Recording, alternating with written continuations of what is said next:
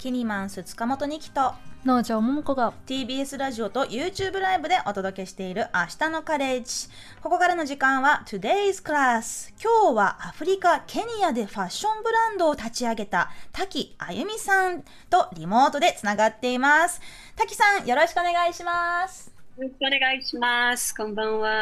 はい、こんばんは。なんかすごく素敵な鮮やかな柄のお召し物を、まあ、ご自身が着てらっしゃるものと裏に裏にもたくさん飾ってありますけど、ね、これ全部滝さんが作ったお洋服なんですか？そうですね。今ちょうどスタジオから出演させていただいていて、今制作途中の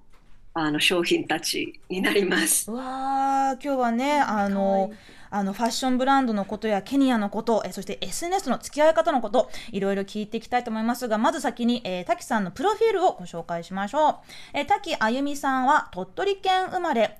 大学卒業後レコード会社で勤務されその時は洋楽を担当されていました、えー、それをきっかけに世界に興味を持ち2014年に世界放浪の旅に出発。5年間で45の国と地域なんと171の都市を訪れる大放浪の末アフリカのカラフルな布キテンゲに魅せられたどり着いたケニアで2019年からブランドノマディックアルディあえー、ごめんなさい、ノマディックアルティザンを立ち上げ、現在はケニアの首都ナイロビに直営店をオープンさせています。えー、まあこの放浪の旅5年間ずっと放浪されてたんですか、そうなんですよ。実は一度も日本に帰国せずに5年間そうですね続けて旅をしてましたね。へえホームシックとかならなかったんですか？なかったんですよ。だったからこそできたんだろうなって今今となっては他人のことのように思い出しますけどならなかったですねやっぱり。はい、45の国地域と171の都市ってちょっとなんか気が遠くなりそうな数字ですよね。うん、そう。ですね。うん、でいずれはどこかにこう定住したいなって考えながら放浪されてたんですか？なんかこう、その、やっぱりそう思っていた部分があって、やっぱりこう、新しい国に行くたびになんかこう、あ、ここかな、みたいな、ここかもしれないみたいな多分思いを、あの、持ちながら旅はしていたんですけども、なんかこう、しっくりこないなって、で、やっぱりその4年とか3、4年経ってくると、だんだんこう、なんだろうな、旅の新鮮さも、あの、薄れていく中で、私は一体どこへ向かっているんだろうみたいな形になりつつあった時に初めて、あの、アフリカ、サブサハラ以下アフリカのあの東アフリカに来た時にあのものすごいこう感銘を受けたというかこれは何か何か違うぞみたいな感動を覚えてで、まあ、この後多分お話しさせていただくんですけどそのまあアフリカの布キテンゲというのに出会って何かよくわからないけど私はここで何かをやりたいぞみたいになってここに帰ってこようと思いましたね。はい、そのキテンゲという布が今き着ていらっしゃる。そうですね。着ているものになりますね。なんかこう私の中でこうすごくざっくりして申し訳ないんですけどあのよくなんだかアフリカっぽい色合いって言ったらすごくなんかどんな色合いだよってなっちゃいますけどすごい原色をふんだんに そうはっきりとあの花とかうんなんかいろいろなこう医科学的な模様とかがすごくこうビビッドで。えー、そうですね。ね日本でも時々ねあのなんか着てらっしゃる人いるとすごいなんかかっこいいなって思うんですけれどこの着てんげに見せられて、えー、まあ、ファッションブランドを立ち上げたというのが、まあ、すごいざっくりしたストーリーですけれど、まあ、そんな滝さん、あの最近ちょっと信じられない体験をされたということであの、うん、SNS にも書かれてましたけれどこのちょっと体験について教えていただいてもよろしいですか？簡単にあの話せればと思うんです。まあ、夫とある夜あのディナーに出かけていて、まあ、普通にご飯を食べていたら、まあ、なんか女性が向こうからこちらに歩いてきたので、まあ、なんか旦那のあの旦那アメリカ人なんですけども、まあ、友達だろうななんて思ったら私の方を向いて「Excuse me」って話しかけてくださってあの突然ごめんなさいねみたいなところでそのあなたのワンピースがものすごい素敵なんだけどどこで買えるのかしらっていうふうに聞かれて、まあ、あの私自分で作った洋服を着ていたので、まあ、あのまた私が作りましたみたいなことをお伝えしたらあらってなってで、まあ、インスタのアカウントを教えていただけるかしらっていうところで、まあ、お伝えしてでまあなんか別にその後特に連絡があったわけじゃなくあの何もなく過ごしていたら、まあ、夫にあの昨日会った人に連絡したのみたいなことを聞かれていやしてないみたいなことを言ったらいやめっちゃ欲しそうにしてたじゃんって言われて、まあでも欲しかったら自分で連絡くれるんじゃないかなみたいな。いや、そこはやっぱり自分から連絡しなよってまあ言ってくれて、まあそうだよなと思い、まあご連絡させてもらったんですね。はい、すると、あの、まあちょっと、あ、一日、多分、翌日に連絡が返ってきて、まあなかなか連絡も返ってこなかったので、やっぱり良かったんだなとか思いながら、でも翌日にそう、もちろんって連絡が返ってきて、ただ私、その何日にはもうケニアを出発するので、あさっての夜までに配達お願いできるかしらみたいになって、あさっての夜までに服を作ってくれと、その昨日会ったばかりの。そう、言うだなみたいなことなんですけど、まあ、基本的に弊社のあのケニアのブランドとしてあのやってますので、ケニアのにあの住んでらっしゃるお客様からのご注文っていうのは常に受け付けているので、まあ、制作の進行に支障が出ない限り必ずお受けしてるんですね。で、まあ、こう制作の進行をチェックして、2日後みたいな、無理すればいけるかもしれないみたいなところで、急いでその、布の仕入れ先のお兄さんに電話して、あの、あのその方がご希望していた布を見せて、これあるみたいに探してくんないみたいなこと言って、あったよみたいな連絡来て、あったんだみたいな。で、まあ、その急いで配達してもらって、で、その日は、その布、あの、アフリカのの起点芸は100%コットンなので、まあ、必ず水通しをする必要があるので、急いで水通しをして、その日は乾かして、で、その日の夜に裁断して、翌日に制作して、その、いわゆる2日後の夕方までにはご滞在のホテルに届けることができました。結構2日間フルハッスルで動いてたんですね。そうですね。まあ、私以外にもあの正社員のケニアのテイラーさんのスタッフがいますので、まあ、私があの裁断してある部分を作って他の部分をお任せしてで私がまた仕上げをしてっていう感じで、まあ、分業して間に合わせましたね。はい、はい、であの無事その方に、えー、お届けすることができてでそのあなたの服素敵ねって言ってくれた方が、まあ、実はちょっとした大物あちょっとしたって、まあ、実はすごい大物だったということが後から分かった。そうですね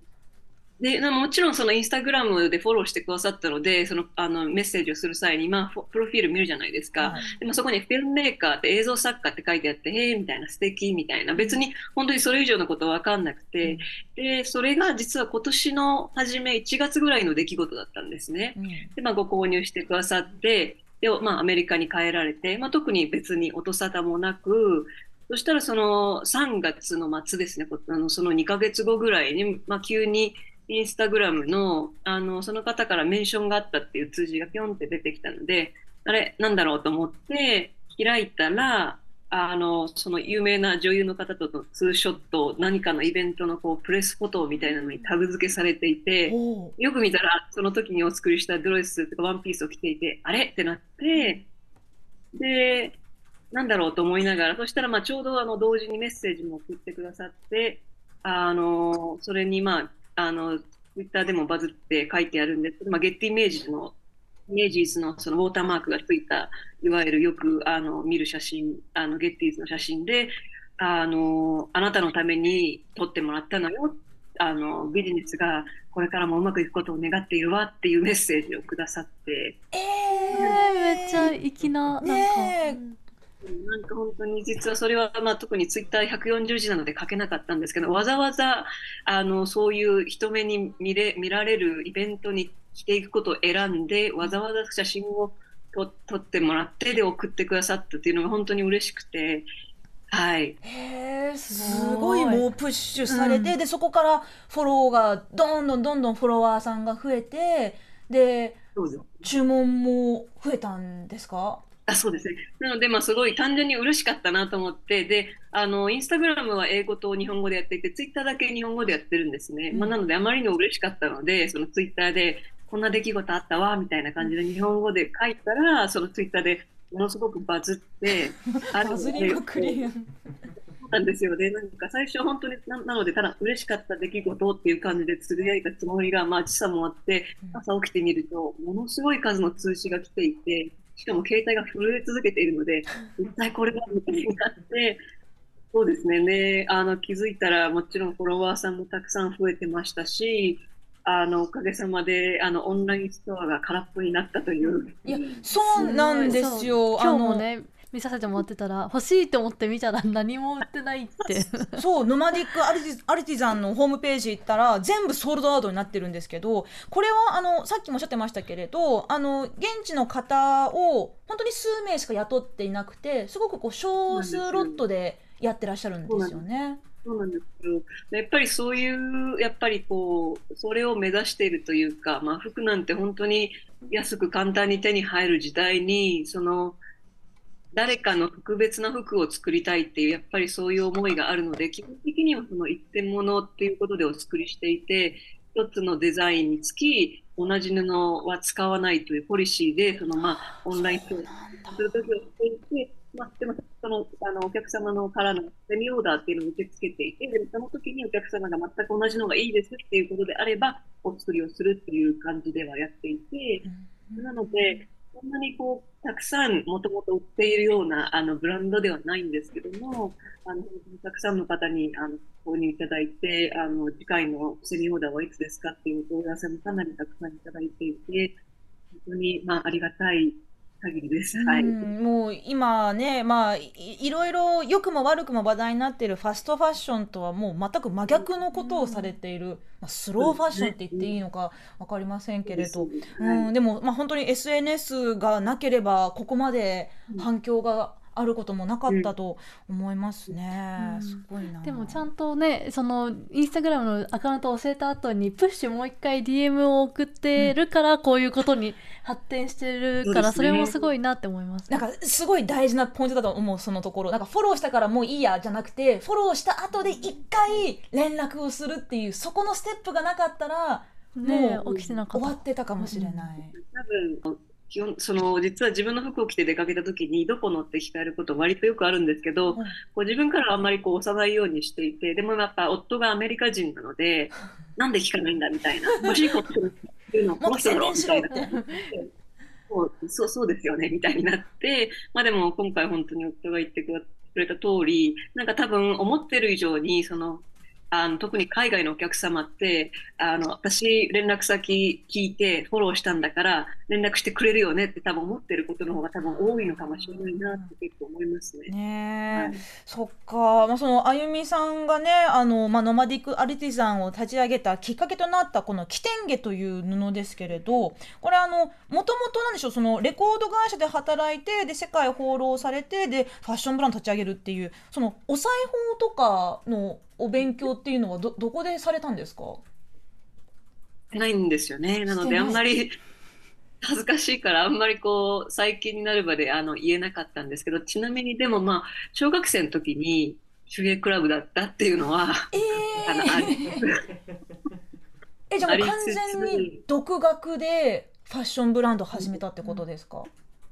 なので、なんだろう、だからその、もともとそのやっぱりファッションやりたい、私はファッションやるんだという始め方をしていなくて、あの、お伝えした通り、そのアフリカに旅をして、アフリカにすごくこう心を躍らされて、その中でもこのキテンゲっていうカラフルな布に見せられて、まあ、これで何かをしたいっていうのがもともとの始まりだったんですね。なので服を作りたいではなく、なんかこれで何かできないかっていうところから始まって、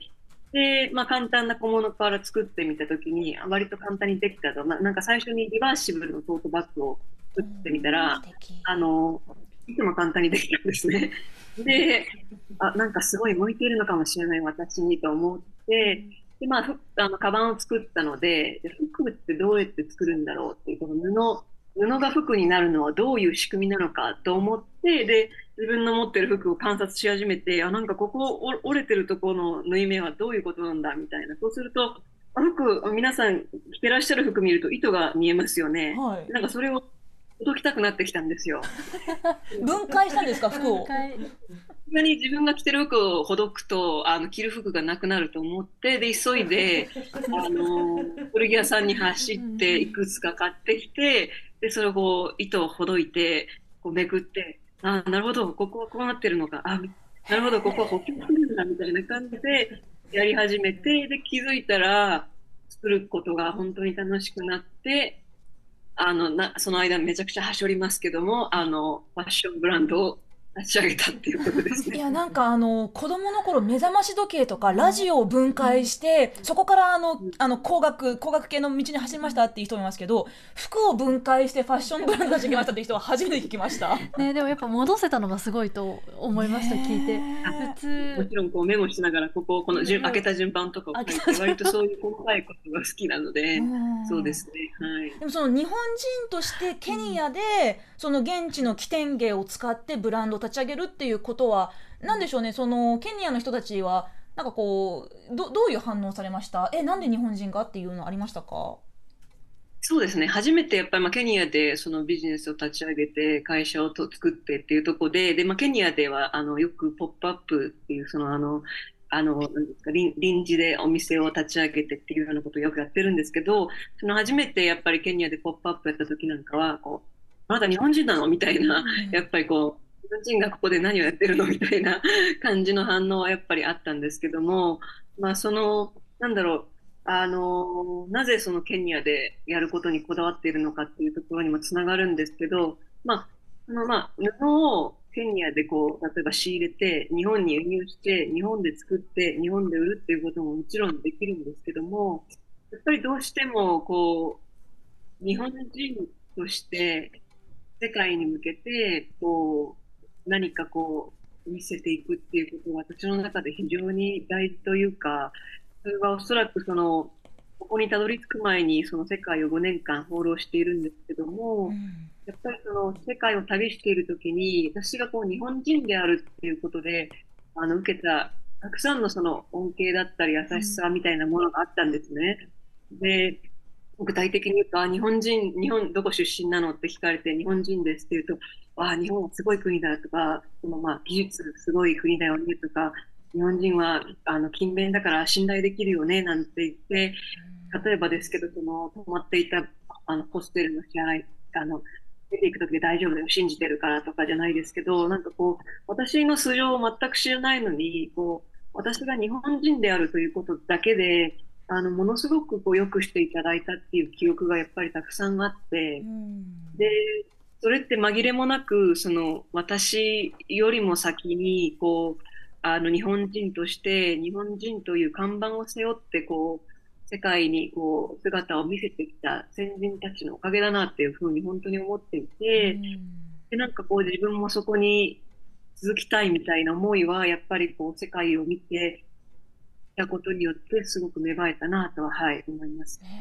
なんか世界中を旅してからご自身の日本人としてのアイデンティティっていうかその誇りがさらに強くなったってすごい素敵なお話ですよね、農場さん。ね、そうですね。でも私もなんかそのまああの滝さんほどじゃないですけど海外にこう旅行した中で、うん。その今までの日本人たちが信頼貯金みたいなものを積み重ねてきてくれた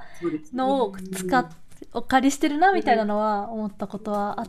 あるんでわかるなっていうふうに思ったんですけど、なんか一方で今って結構なんかこうあ申し訳海外に対して申し訳ないなっていうような面も日本もいろいろあるかなと思うんですけどなんかどういうところをなんていうんでしょう日本人としてこうなんかもっと発信していきたいなとか大事にしたいなとかってあったりしますか？そうですね。そのノーダさんのおっしゃる通り、やっぱりその私が旅をしていたのっておそらく10年ぐらい前で、その当時ってまあ今ほどそのソーシャルメディアも発展してないですから、まあ、日本イコールすごいとか、日本イコールアジア一番の国だみたいな感じだったのが、まあ、こうやっぱり今時代の流れも変わってきて、あの他の東アジアの国々もものすごく急速に伸びていますし、経済なんかで言うとね、やっぱりこう中国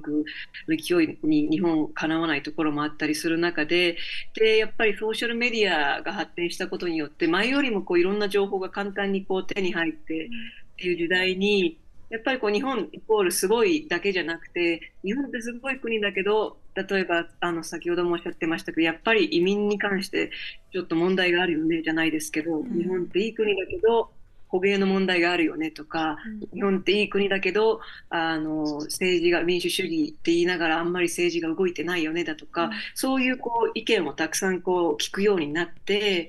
で、まあ、どこの国もいいところと悪いところがあるっていうのは当たり前なんですけども、あの、ただやっぱ今後5年、10年の中で日本の立ち位置ってすごい変わっていくだろうなって外から見ていくとやっぱり思う部分があって、でもなんかそんな中でも、その、日本、日本が誇れる部分、例えばやっぱりその、日本人の勤勉さっていうのは私本当にどこの国にもあの負けないものがあると思っていて、イコールそのものづくりだったりっていうところにそういうことが反映されてくると思うんですけど、まあ、なので、その海外で今、ケニアでこうやってものづくりにを日本人としてやるっていうことにこだわっているのは、まあ、なんかこういろいろあれど、でもやっぱり日本人が作るものってすごいよねとか、こう細部にこう、あのかけられている気配りがすごいよねじゃないですけど、そういうこう先人たちが脈々とこうあのつないできた日本人とこ日本人、日本の匠たるものみたいなものに、微力ながら私もその力添えじゃないですけど、できたらいいなって。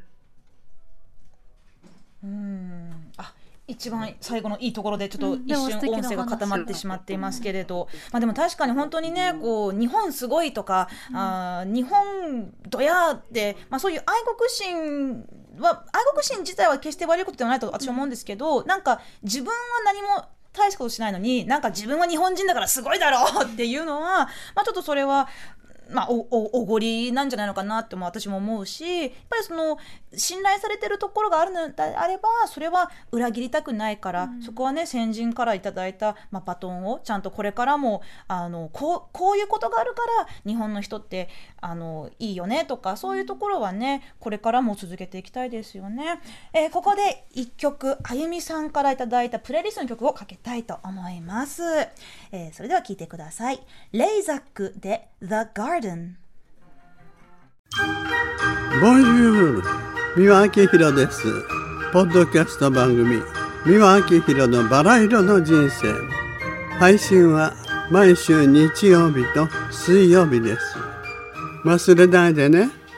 忘れないでね。でんでん。